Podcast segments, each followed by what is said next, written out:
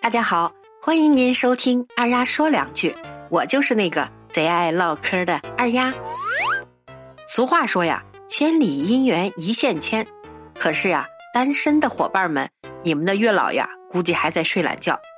逢年过节，总是被七大姑八大姨催问，想要脱单呀，不如去寺庙求个姻缘。虽然说是封建迷信不可取，但是拜一拜，说不定就在转角遇到爱呢。近日呀，陕西有一女子说了，自己在寺庙祈福求姻缘，回家翻看照片时，发现一男生呀刚好入镜。女子觉得这个男生呀很合自己的眼缘，于是就想方设法加上了对方的微信。二丫呀想说一句，这个缘分一线牵，缘分就是这么奇妙。能说一说这是哪个庙吗？这么灵，月老现场办公了。我就想问远不远？过几天我也想去。你看人家去拜一下就能找到男朋友，我拜财神爷都没有这么灵过。这位姑娘，你可记得去还愿啊！话说回来了，所谓一见钟情，其实就是见色起意。如果入境的是一个矮矬穷，我估计呀要打马赛克了。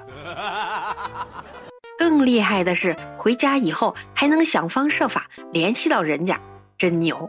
你不去做侦探呀，那真是浪费了。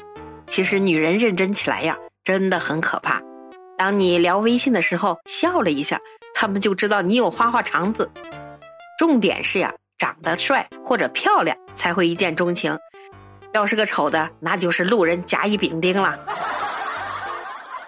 颜值高叫青梅竹马，颜值低叫一个村的。好看的叫搭讪，不好看的。叫性骚扰，感觉呀就像偶像剧一样。